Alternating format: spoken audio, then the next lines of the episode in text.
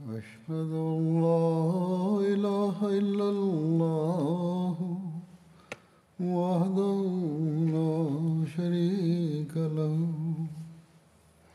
وأشهد أن محمدا عبده ورسوله. أما بعد فأعوذ بالله من الشيطان الرجيم. بسم الله الرحمن الرحيم. الحمد لله رب العالمين. الرحمن الرحيم. مالك يوم الدين. إياك نعبد وإياك نستعين. اهدنا الصراط المستقيم. صراط الذين أنعمت عليهم. غير المغضوب عليهم ولا الضالين.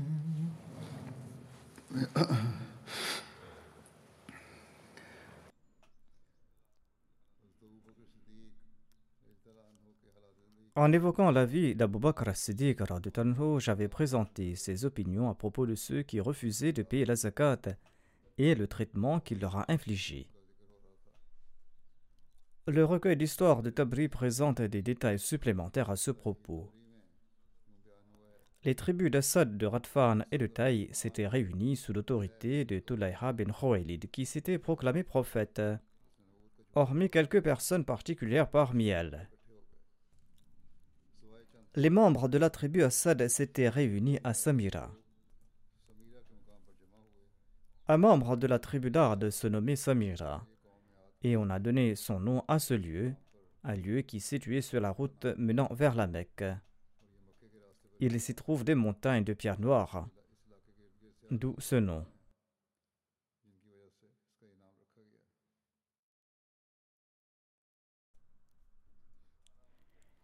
Les tribus Fazara et Radfan, accompagnées de leurs alliés, s'étaient réunies au sud de Tiwa. La tribu Taï était réunie à la frontière de sa région.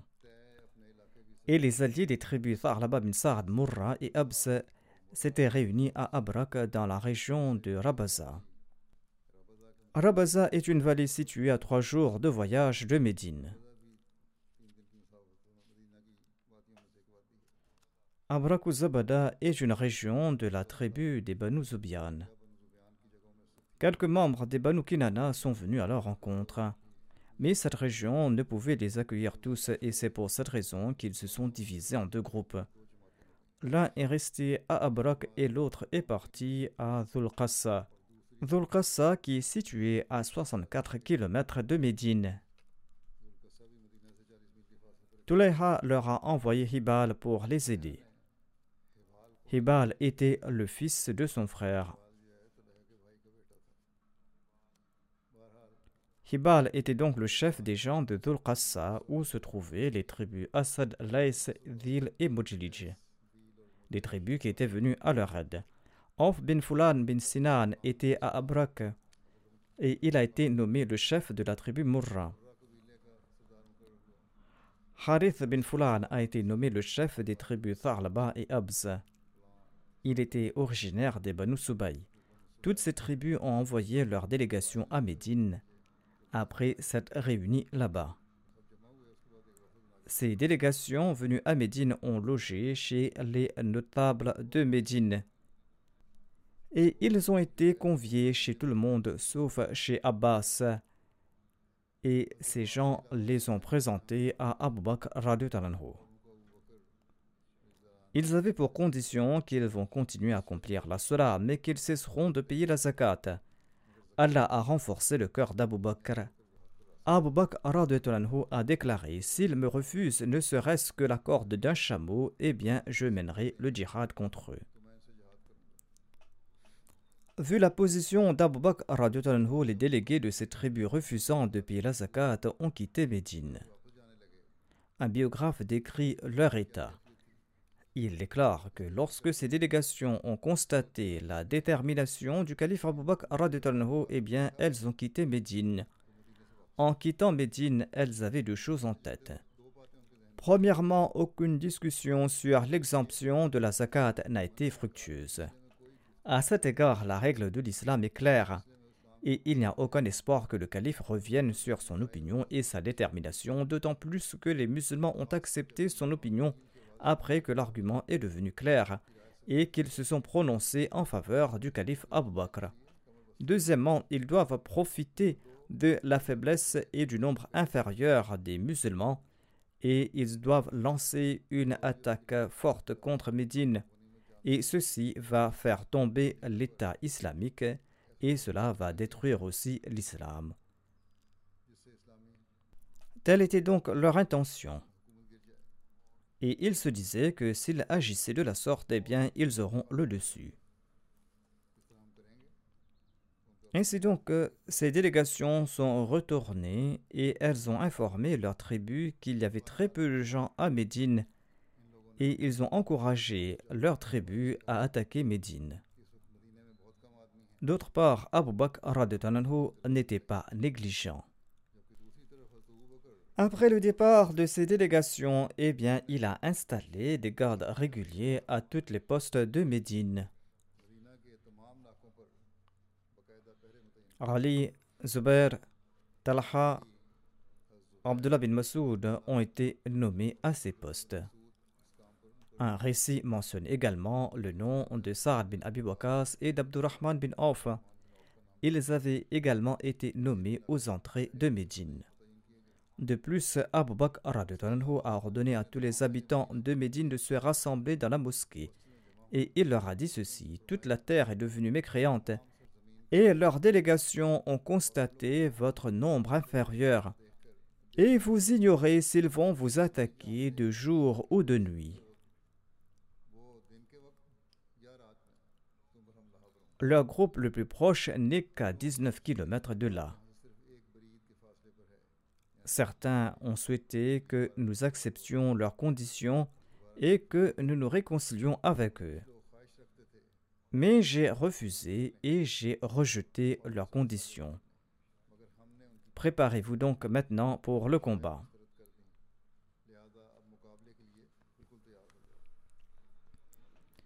La déduction d'Abu Bakr s'est avérée exacte.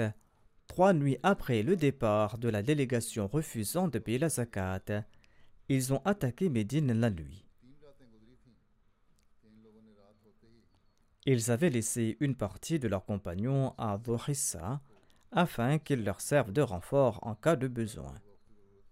Dhuhissa est l'un des points d'eau des Banu Fazara et se situe entre Rabaza et Nakhla. Les assaillants ont atteint les portes de Médine durant la nuit. Des combattants s'y trouvaient déjà. Et derrière eux se trouvaient d'autres combattants qui escaladaient les hauteurs. Les gardes les ont alertés de l'assaut de l'ennemi. Et ils ont envoyé des hommes pour informer le calife Abu Bakr de l'avancée de l'ennemi.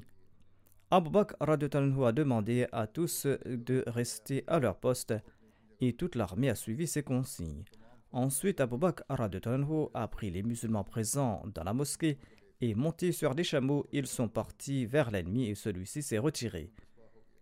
Les musulmans les ont chassés sur leurs chameaux jusqu'à ce qu'ils atteignent Dhurissa. Les renforts des assaillants se sont mis à affronter les musulmans en gonflant des outres en cuir et en les attachant avec des cordes. Ils frappaient ces outres avec leurs pieds pour qu'ils les balancent devant les chameaux des musulmans.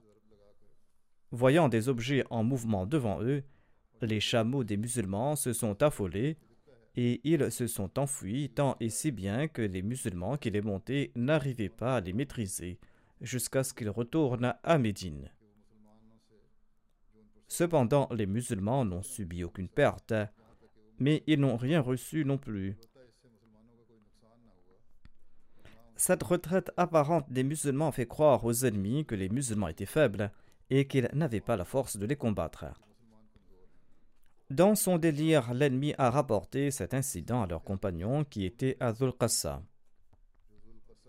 Ayant reçu cette nouvelle, ils se sont rendus chez leurs compagnons. Mais ils ignoraient qu'Allah avait pris une autre décision à leur sujet, décision qu'il va appliquer de toute façon. Tout au long de la nuit, Abu Bakr était occupé à préparer son armée, et après les préparatifs, il est parti à pied vers la fin de la nuit. Norman bin Mokarin était responsable de l'aile droite.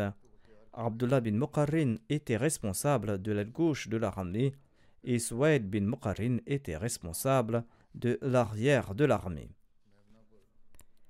L'armée était accompagnée de quelques cavaliers. Et avant l'aube, les musulmans et ceux refusant de payer la zakat étaient sur le même champ de bataille. L'ennemi ignorait tout de l'arrivée des musulmans et les musulmans ont soudainement commencé à les taillader avec leurs épées.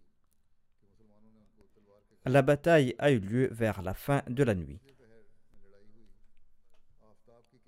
Le soleil n'avait pas encore éclairé l'horizon que les mécréants se sont enfuis vaincus.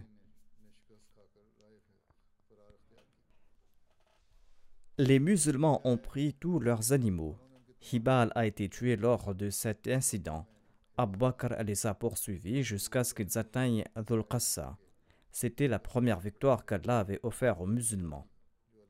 Abu Bakr a posté Norman bin Muqarin avec quelques soldats là-bas et il est retourné à Médine. Cette référence est tirée euh, du recueil de Tabri. Comparant cette bataille à celle de la bataille de Badr, un écrivain écrit ceci. La démonstration de la foi, de la conviction et de la détermination et de la prudence d'Abu Bakr en cette occasion a rappelé aux musulmans l'ère du saint prophète Mohammed à lui et de ses batailles. Cette première bataille du règne d'Abu Bakr est très similaire à celle de la bataille de Badr. Le jour de la bataille de Badr, les musulmans n'étaient que 313, tandis que les polythéistes de la Mecque étaient plus de 1000. De même, lors de cette bataille menée par Abu Bakr, les musulmans étaient peu nombreux. Les tribus Abz, Zubian et Radfan, en revanche, ont attaqué les musulmans en grand nombre. À l'occasion de la bataille de Badr, Allah a accordé la victoire aux musulmans sur les polythéistes. À cette occasion, Abu Bakr et ses compagnons ont fait preuve d'une foi parfaite et ils ont remporté la victoire sur l'ennemi. Tout comme la bataille de Badr a eu des conséquences profondes, la victoire des musulmans lors de cette bataille a également eu un effet profond sur l'avenir de l'islam. En raison de cette défaite, les Banu et les Banu dans un accès de rage, ont soudainement attaqué les musulmans vivant autour d'eux et les ont tués en leur infligeant diverses cruautés. En représailles, ils ont tué des musulmans non armés qui vivaient dans leur région. Et d'autres tribus leur ont emboîté le pas. Après avoir été informé de ces atrocités, Abu Bakr a juré qu'il va attaquer les politistes et qu'il va tuer ceux de chaque tribu qui avaient tué des musulmans. Dès la fin de ces attaques menées sous la direction d'Abu Bakr contre ceux refusant de payer la zakat, d'autres tribus faibles et hésitantes ont commencé à venir vers Médine les unes après les autres avec leurs zakat. Quand ces tribus faibles ont constaté ce qui s'est passé avec les tribus plus puissantes, ces tribus qui avaient cessé de payer la zakat, eh bien, ces tribus plus faibles ont commencé à venir à Médine avec leur zakat. Certaines tribus ont apporté leur zakat dans la première partie de la nuit, d'autres étaient venues au milieu de la nuit, et d'autres venaient vers la dernière partie de la nuit. Lorsqu'il apparaissait à Médine, les gens disaient qu'ils étaient là pour nous effrayer. C'est-à-dire que les Médinois disaient que ces tribus venaient pour nous apporter de mauvaises nouvelles. Mais à chaque fois, Abu Bakr disait que ces gens étaient des porteurs de bonnes nouvelles. Ils sont venus pour nous aider et pas pour nous nuire.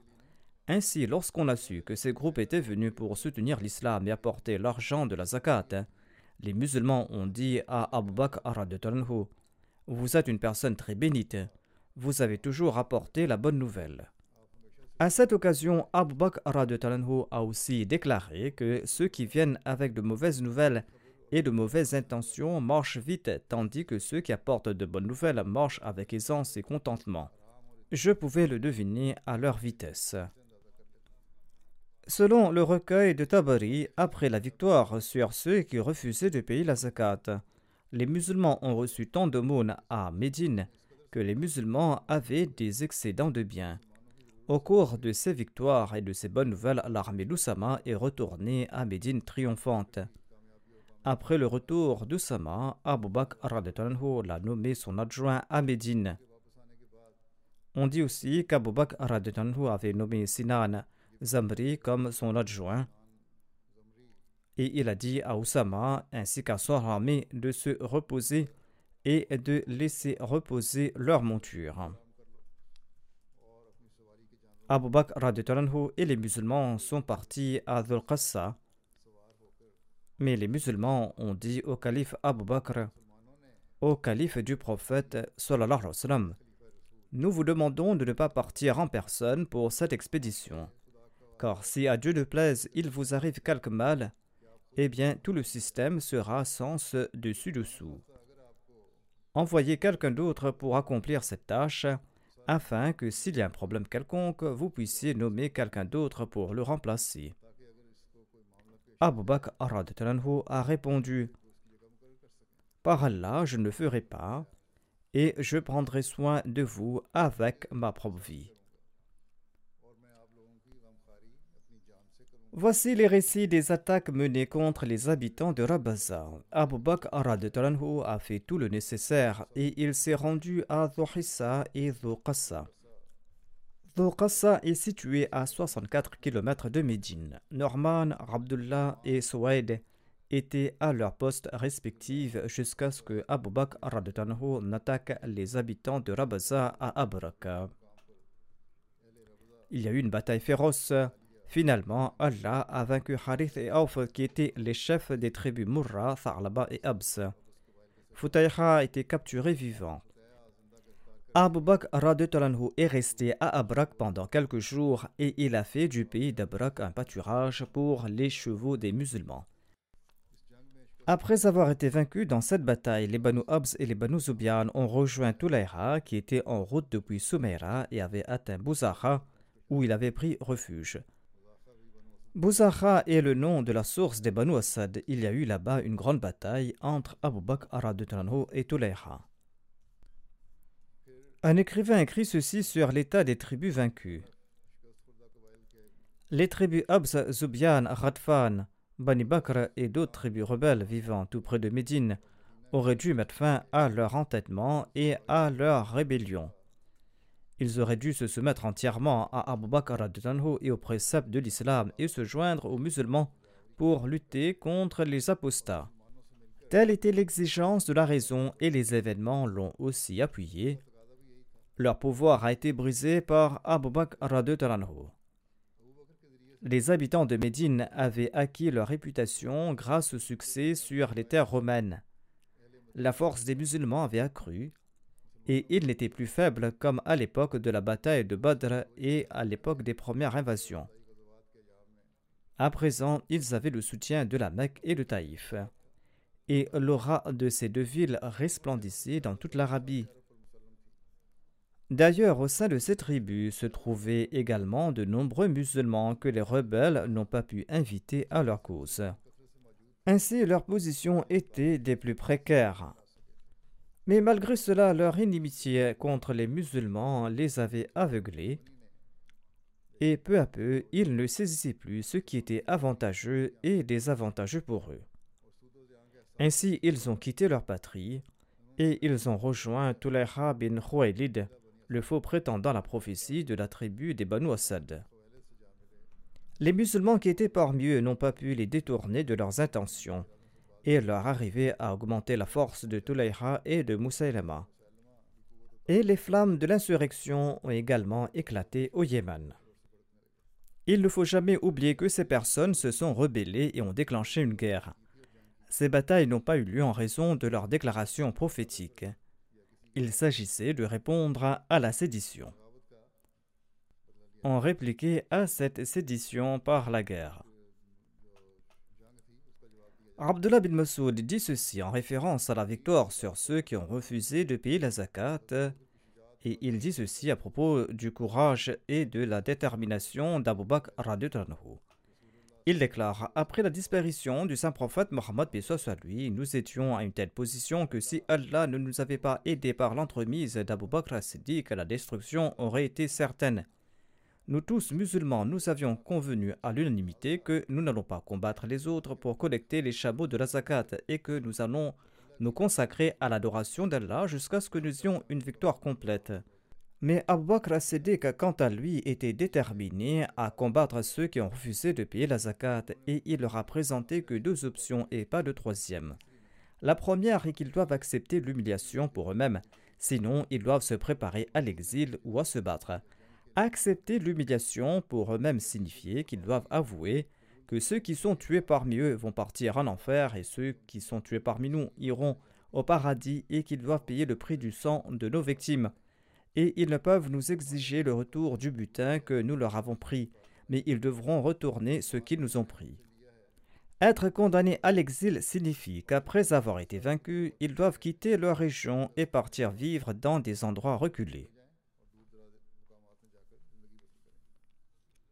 Hazrat Muslim Maud dit ceci à ce propos. Après le décès du saint prophète Mohammed lui, certaines tribus arabes ont refusé de payer la zakat et Abu Bakr s'est préparé à les combattre.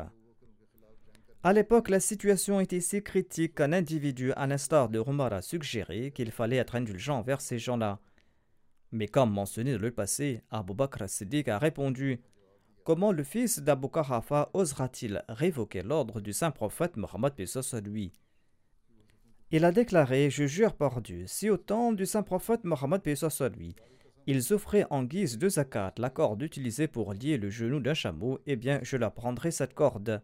Et je ne vais pas me reposer jusqu'à ce qu'il paye la zakat.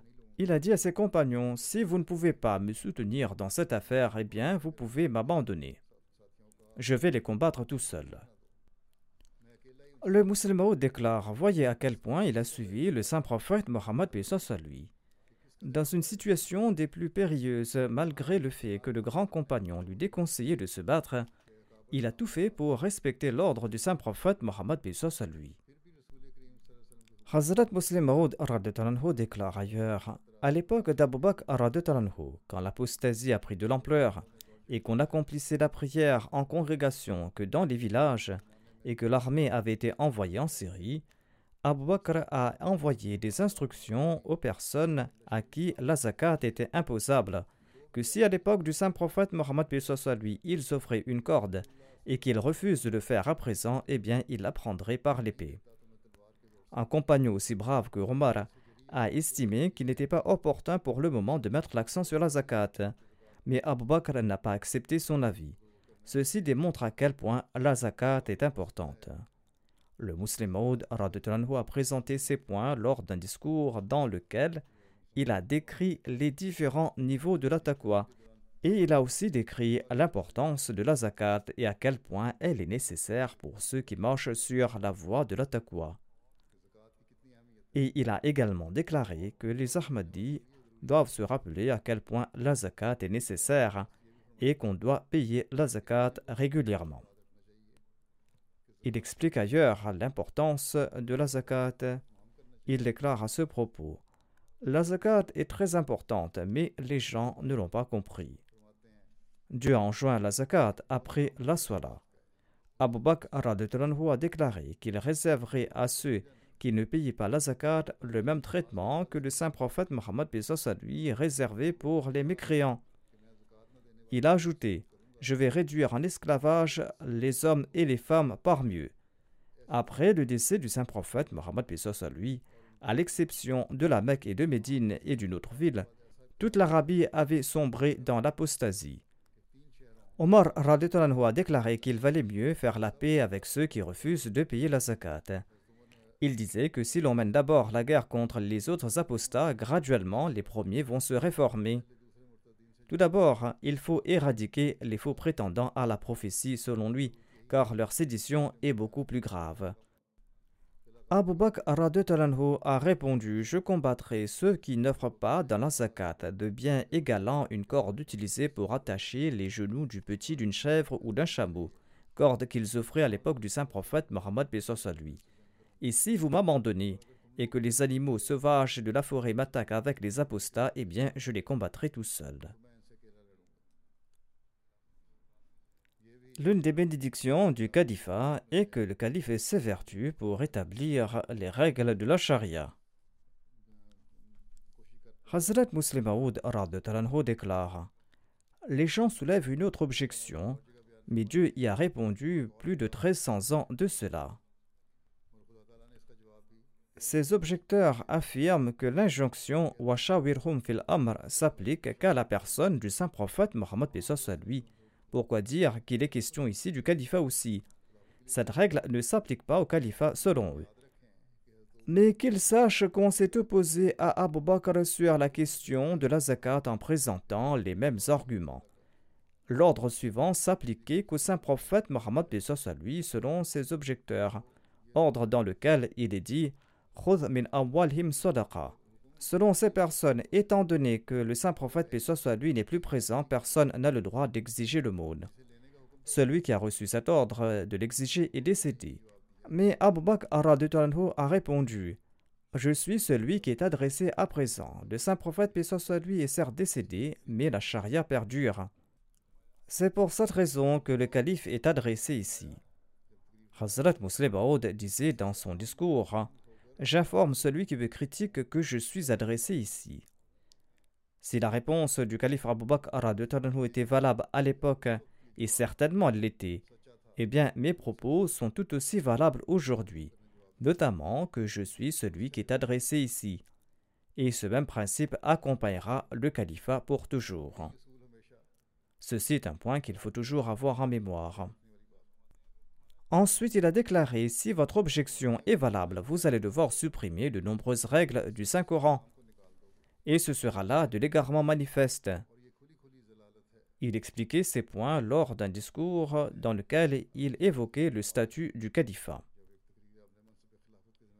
À une autre occasion, Hazrat Muslim Maud a déclaré Lorsque le saint prophète Mohammed lui est décédé, de nombreux musulmans ignorants sont devenus des apostats. Selon l'histoire, on accomplissait la prière en congrégation dans les mosquées que dans trois régions. De même, la plupart des habitants du pays avaient refusé de payer la zakat et ils disaient qu'après le saint prophète, lui, personne n'avait le droit de leur exiger la zakat. Lorsque cette vague d'apostasie s'est répandue dans toute l'Arabie et qu'Abu a voulu sévir contre ces gens-là, eh bien Omar et d'autres compagnons sont partis le voir. Et comme mentionné précédemment, ils ont dit que cette période était très critique. La moindre négligence pourra causer de grands torts, ont-ils dit, et nous suggérons de ne pas s'en prendre à un si grand ennemi et de traiter avec indulgence ceux qui ne veulent pas payer la zakat. Abu Bakr a répondu Celui d'entre vous qui a peur peut partir là où il souhaite. Je jure par Dieu que si même l'un d'entre vous ne me soutient pas, je combattrai l'ennemi tout seul l'ennemi pourra entrer à Médine et tuer mes proches, mes parents et mes amis. Et même si les chiens traînent les corps des femmes dans les rues de Médine, je vais les combattre. Et je ne vais pas m'arrêter jusqu'à ce qu'ils m'offrent en guise de zakat la corde utilisée pour attacher le genou d'un chameau, comme ils le faisaient dans le passé. Ainsi donc, Abu Bakr a résisté courageusement aux méfaits de l'ennemi et il a réussi en fin de compte, parce qu'il pensait que cette tâche lui incombait. C'est pourquoi il a dit à ses conseillers que même s'ils le soutiennent ou pas, il combattra tout seul l'ennemi, et il était prêt à sacrifier sa vie dans la voie de Dieu pour cette cause. La nation imbue de cette détermination triomphe dans tous les domaines, dit le musulman Maud et l'ennemi ne pourra pas le combattre. Ceci est le secret du progrès national. L'on doit s'en souvenir pour toujours. À une autre occasion, Hazrat Muslim Maud a déclaré Après le décès du saint prophète Mohammed lui, des milliers d'Arabes ont apostasié en raison des divergences sur la question de la zakat, et Moussalema a attaqué Médine.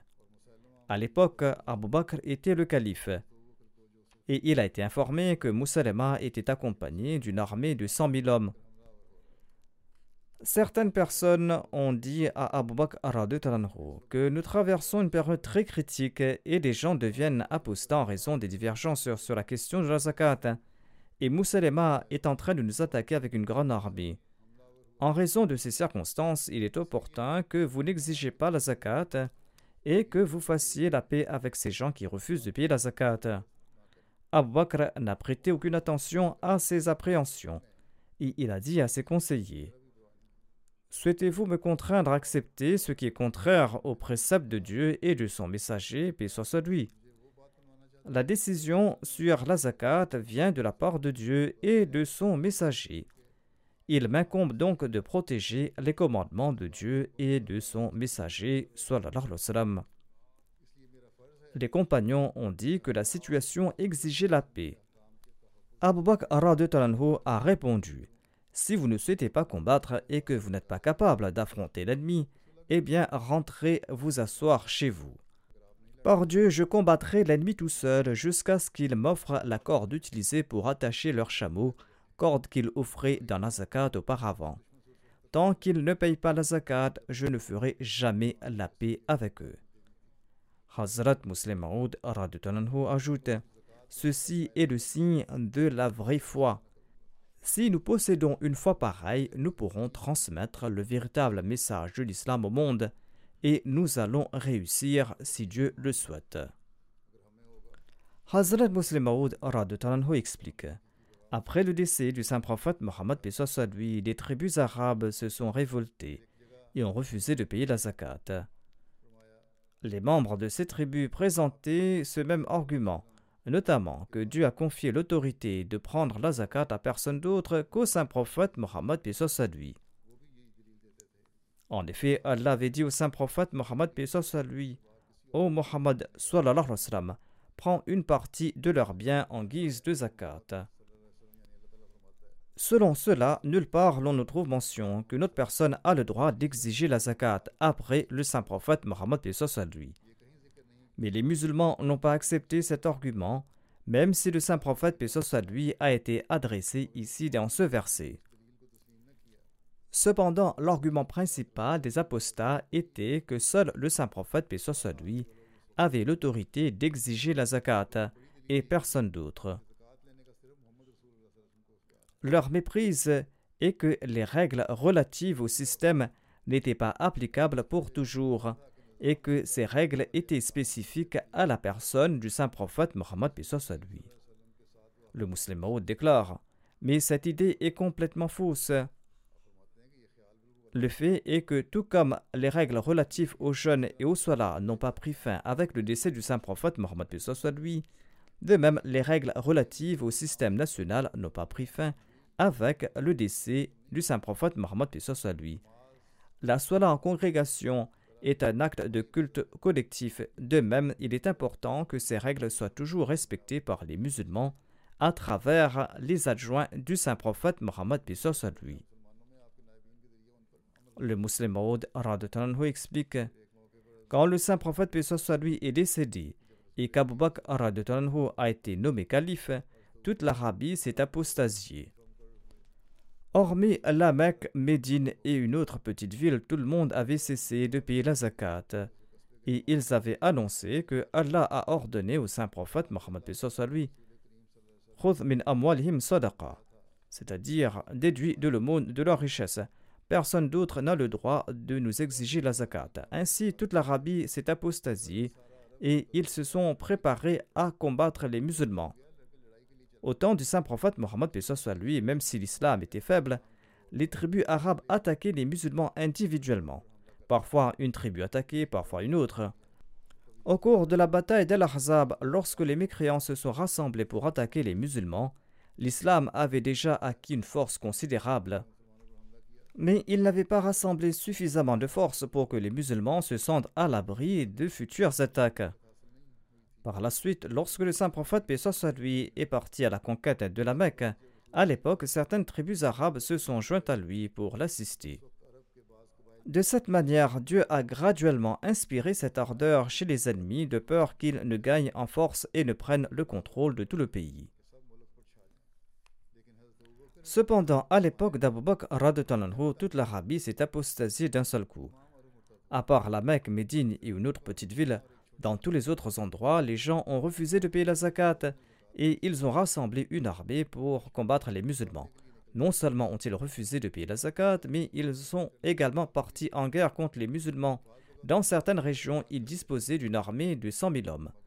Or, les musulmans n'avaient qu'une armée de 10 000 hommes, et celle-ci partait d'ailleurs pour la Syrie.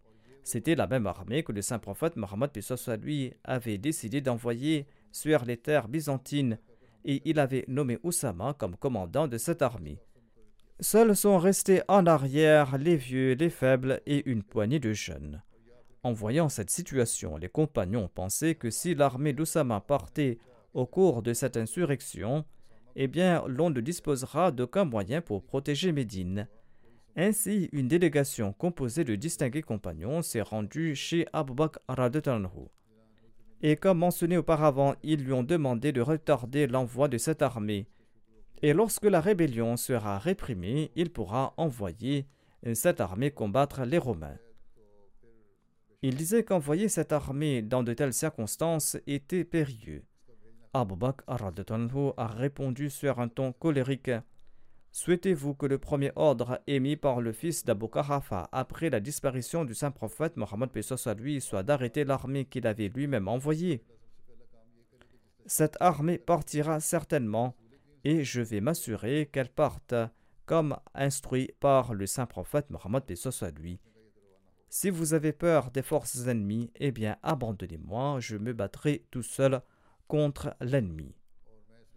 Hazrat Muslim Maud ajoute Sa déclaration était une grande preuve euh, de ce verset dans lequel il est dit Yarbudunani la nabi shay'a.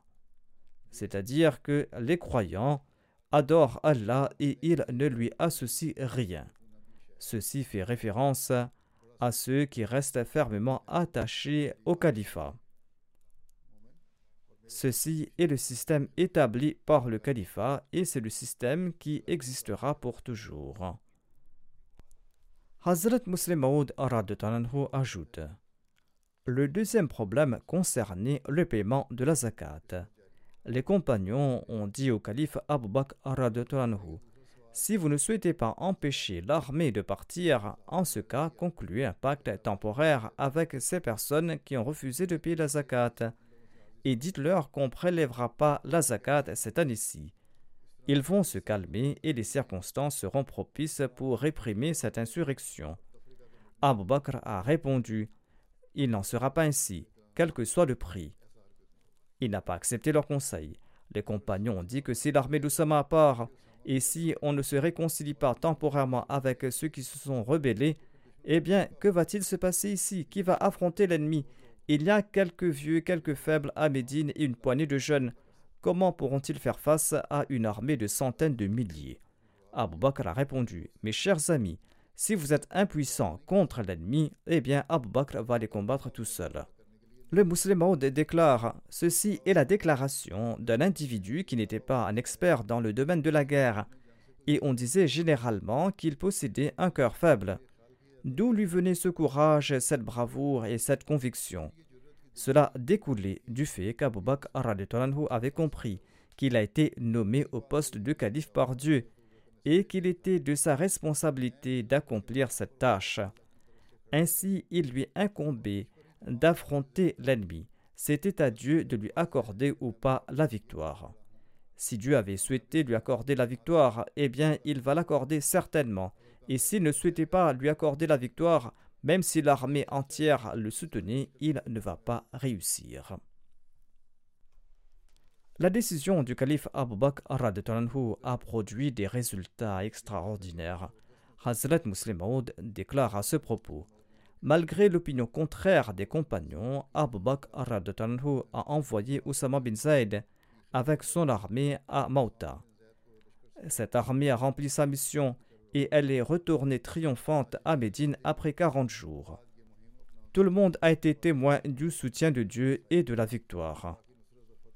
Par la suite, Abu Bakr s'est tourné vers les faux prophètes et il a entièrement écrasé cette dissension, tant et si bien qu'il n'en resta pas une seule trace. Plus tard, il en fut de même de ceux qui étaient devenus des apostats. Les opinions des compagnons éminents étaient contraires à celles d'Abu Bakr. Ils l'ont dit comment ils pouvaient user de l'épée contre ceux qui professaient la foi dans l'unicité de Dieu et accepter la prophétie du saint prophète Mohammed lui, mais qui refusait uniquement de payer la zakat. Abu Bakr a fait preuve de bravoure. Il a déclaré que si aujourd'hui on donne la permission de ne pas payer la zakat, lentement les gens vont abandonner la sola et le jeûne, et il ne restera de l'islam que le nom.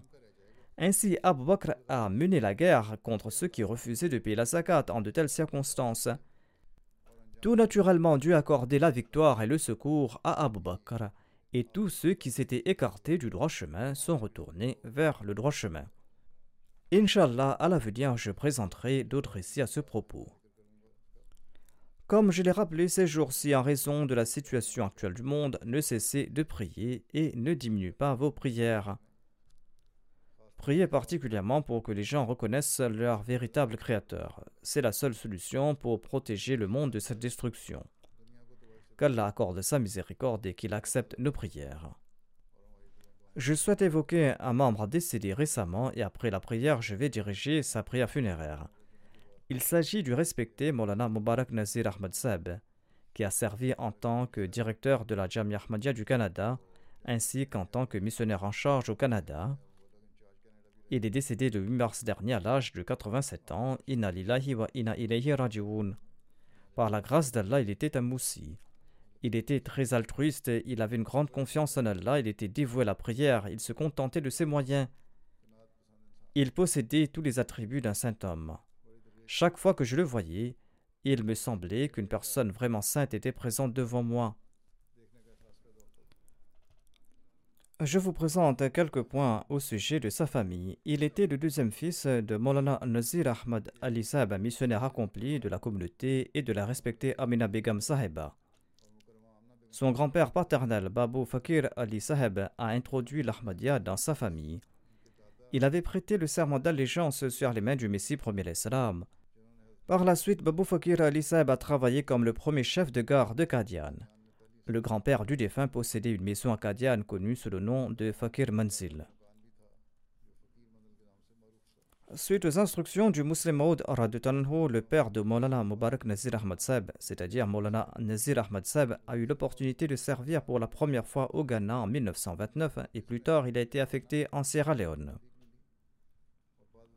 En 1943, le père du défunt, Molana Nazir Ahmad Ali retournait en Sierra Leone. Mubarak Nazir Ali Sab, le défunt, et sa mère étaient également du voyage. Un incident inspirant la foi a eu lieu au cours de ce voyage. Molana Mubarak Nazir Sab lui-même a raconté cet incident. Le voyage en bateau a duré trois mois. À l'époque, Mubarak Nazir Ahmad Sab avait 11 ans. Au cours du voyage, il est tombé malade et sa santé s'est tellement détériorée qu'il semblait qu'il n'allait pas survivre. Comme mentionné auparavant, le voyage s'est fait par bateau. Et lorsqu'il était sur le point d'embarquer, ou peut-être lorsqu'ils ont changé de navire, un incident s'est produit avant qu'il monte à bord du navire. Avant de monter à bord du navire, Mubarak Nazir Zeb était tombé malade donc. Euh, et en voyant son état, L'administration du navire a dit à son père que votre fils est proche de la mort. S'il décède en cours de route, nous n'avons pas de morgue pour préserver son corps. Sur ce, nous ne pouvons pas vous prendre à bord en raison de l'état de santé de votre enfant. Le père du défunt a déclaré J'ai reçu l'ordre du deuxième calife et je dois monter à tout prix dans ce navire. Les responsables du navire ont accepté euh, qu'il monte à bord à condition qu'il atteste par écrit que si son fils meurt hein, au cours du voyage, eh bien son corps sera jeté par-dessus bord. Lorsque le commandant de bord lui a proposé cette condition, la mère de Mubarak Nazisab a commencé à pleurer sous le choc et il a dit à son mari, Molana Nazir Ali, Il s'agit de notre fils, nous pourrons prendre le prochain navire. Mais Molana Nazir Ahmad Sab a rassuré son épouse en lui disant Je suis un missionnaire que le calife a envoyé en lui confiant une responsabilité. Je ne sais pas si nous pourrons prendre un autre navire, mais sois rassuré, il n'arrivera rien à Mubarak, notre fils. Après avoir dit cela, il a demandé au commandant de bord, d'un ton empli de certitude, où faut-il signer?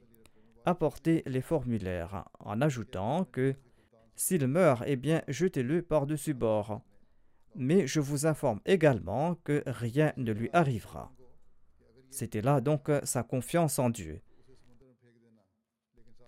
Il savait qu'il était un missionnaire qui partait pour propager sa religion et que Dieu l'aidera et protégera les membres de sa famille. Par la grâce de Dieu, cet enfant de 11 ans a non seulement survécu, mais de plus il a atteint l'âge de 87 ans et il a pu servir l'islam et l'Ahmadiyya. Le défunt a également eu l'honneur de dédier sa vie en marchant sur les pas de son père et il a laissé un grand exemple en matière de confiance en Allah pendant qu'il servait dans la voie de la religion sur le terrain.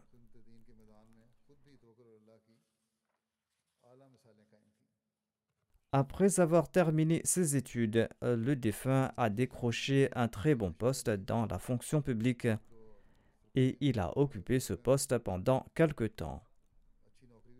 Ensuite, un jour, il a vu une annonce publiée dans le journal Al-Fazal Muslim Aoud qui demandait aux gens de se dédier, ne serait-ce que pour une courte période. Ainsi donc, le défunt a démissionné de son poste pour se présenter auprès du deuxième calife Raditanhu afin de se dédier temporairement. À la deuxième du deuxième calife il s'est rendu pour la première fois en Sierra Leone en 1963 en dédiant sa vie. Il est parti là-bas où son père avait servi pendant une longue période et où il était décédé et enterré. En arrivant en Sierra Leone, il s'est rendu tout d'abord sur la tombe de son père. Et en ces instants, le défunt s'est souvenu des paroles prononcées par son père lors d'un discours, discours qu'il avait prononcé le 26 novembre 1945. Dans son discours, il avait déclaré Aujourd'hui, je pars accomplir le djihad dans la voie de Dieu et pour propager l'islam en Afrique de l'Ouest. La mort accompagne toute personne. Si l'un d'entre nous décède, eh bien sachez que dans un endroit très éloigné de ce monde, il y a une portion de terre qui est la propriété de la communauté.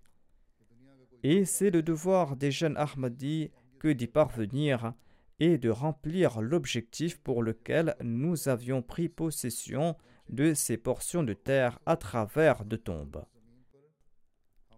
Il souhaitait dire par là qu'il y a une petite portion de terre où se trouve la tombe d'un missionnaire Ahmadi, et en raison de cette tombe, il occupe cette portion de terre. Il ajoute Ces tombes appelleront à ce que d'autres jeunes soient formés pour remplir l'objectif pour lequel nous avons offert nos vies. Ainsi, en accord avec le souhait de son père, Molana Mubarak Nazir Saeb s'est rendu là-bas et il a dit Labbaik, je suis présent et je suis venu répondre à votre appel. Le défunt a eu l'opportunité de servir dans différents endroits en Sierra Leone. Ensuite, en 1985, il est retourné au Pakistan à la demande du quatrième calife. Il a fait la requête au quatrième calife qu'il souhaitait dédier sa vie de manière permanente et le calife a accepté sa requête. Et le calife l'a envoyé au Canada comme missionnaire en 1988 où il a servi dans différents endroits en tant que missionnaire. En 2003, le quatrième calife a approuvé l'idée d'établir une jamia au Canada et le calife avait nommé le défunt comme directeur de cette jamia. La Jamia n'a pas été ouverte au cours du quatrième califat, mais au cours de mon califat. J'ai confirmé sa nomination comme directeur de la Jamia, nomination faite par le quatrième calife, et le défunt a servi en tant que directeur de la Jamia. Ainsi donc, il a été le premier directeur de la Jamia Ahmadiyya du Canada et il a servi à ce poste jusqu'en 2009. Ensuite, en 2010, je l'ai nommé missionnaire en chef de la GEMA du Canada et il a servi de manière remarquable à ce poste jusqu'en 2018. la durée totale de son service s'étend sur 59 ans. Même sa période de service temporaire était essentiellement un service à plein temps.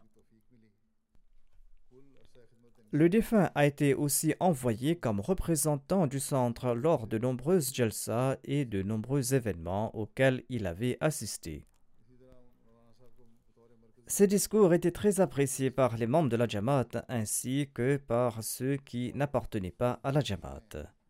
Ces discours avaient un grand impact sur les auditeurs.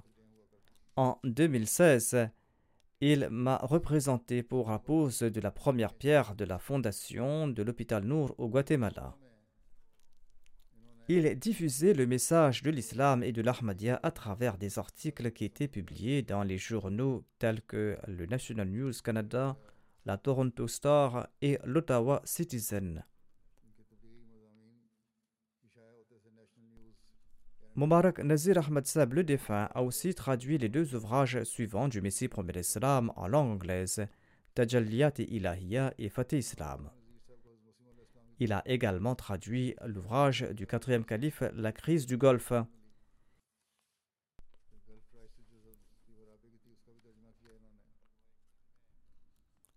Il laisse derrière lui son épouse Amtul Hafiz Nazir, trois fils et deux filles.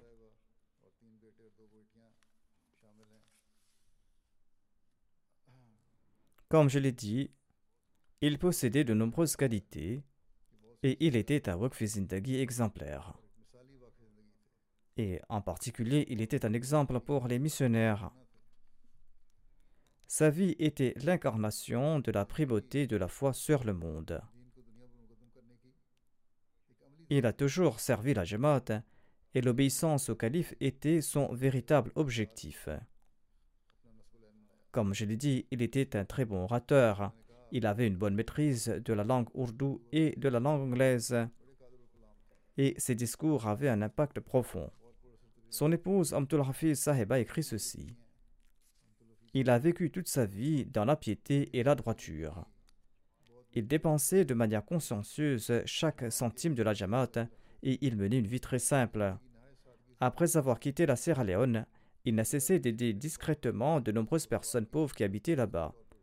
Je suis témoin du fait qu'il était un excellent Wakfizinagi, il était un excellent mari, il était un père très bienveillant, et il était toujours conscient du fait que la Jamaat dépensait tant pour lui, et il se souciait toujours de savoir comment il pouvait être davantage utile à la Jamaat. Et il disait souvent qu'il ne pourrait en aucun cas supporter le mécontentement du calife. Ses enfants ont également partagé leurs impressions et tous ont écrit que leur père avait une foi très ferme en Allah et dans l'au-delà. Il avait une grande conviction dans le califat, dans la Nizam et et il avait une grande confiance en Allah. Et il disait souvent qu'Allah ne l'abandonnera jamais et qu'Allah lui viendra toujours en aide. Et Allah l'a toujours traité ainsi.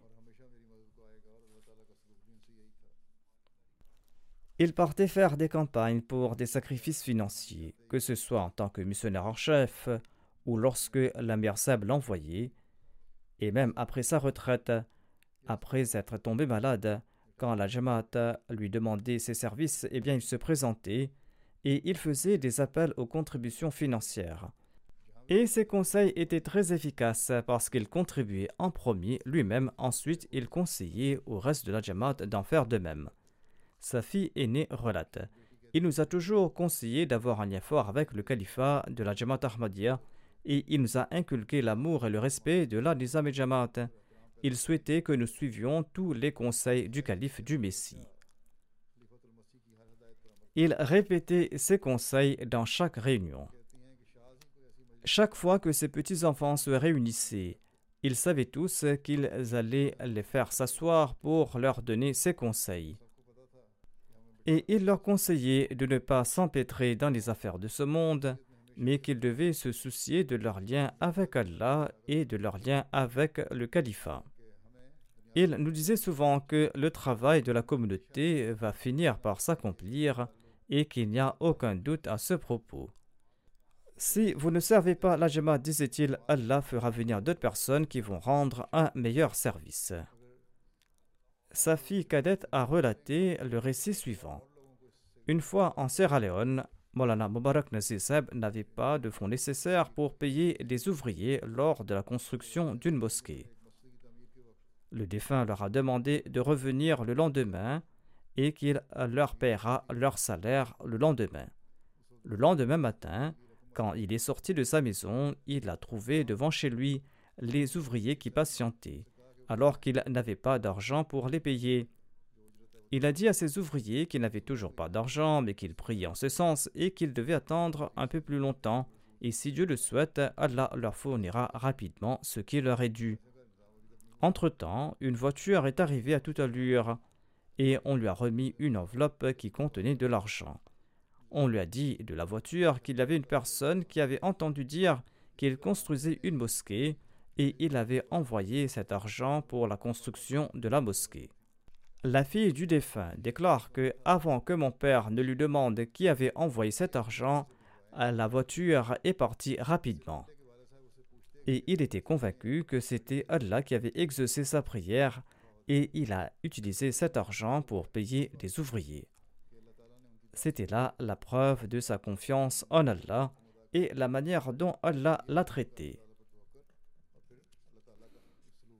Plusieurs personnes, y compris des missionnaires, ont écrit d'innombrables récits similaires montrant sa confiance en Allah et la manière dont Allah le traitait. Comme je l'ai dit, il était certainement un érudit qui pratiquait ce qu'il prêchait. C'est pourquoi ses discours avaient un tel impact sur les gens. Mais il était également très humble devant le calife.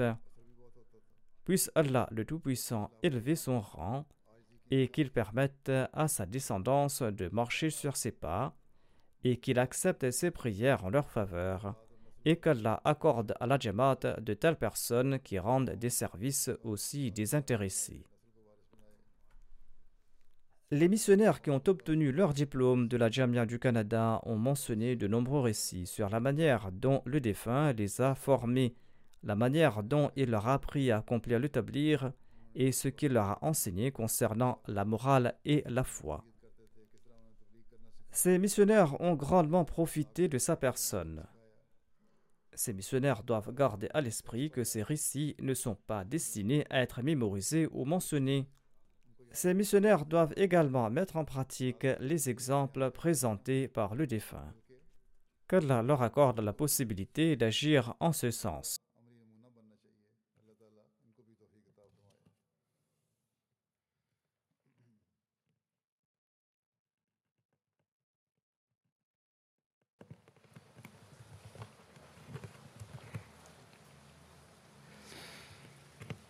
الحمد لله الحمد لله نحمده ونستعينه ونستغفره ونؤمن به ونتوكل عليه ونعوذ بالله من شرور أنفسنا ومن سيئات أعمالنا.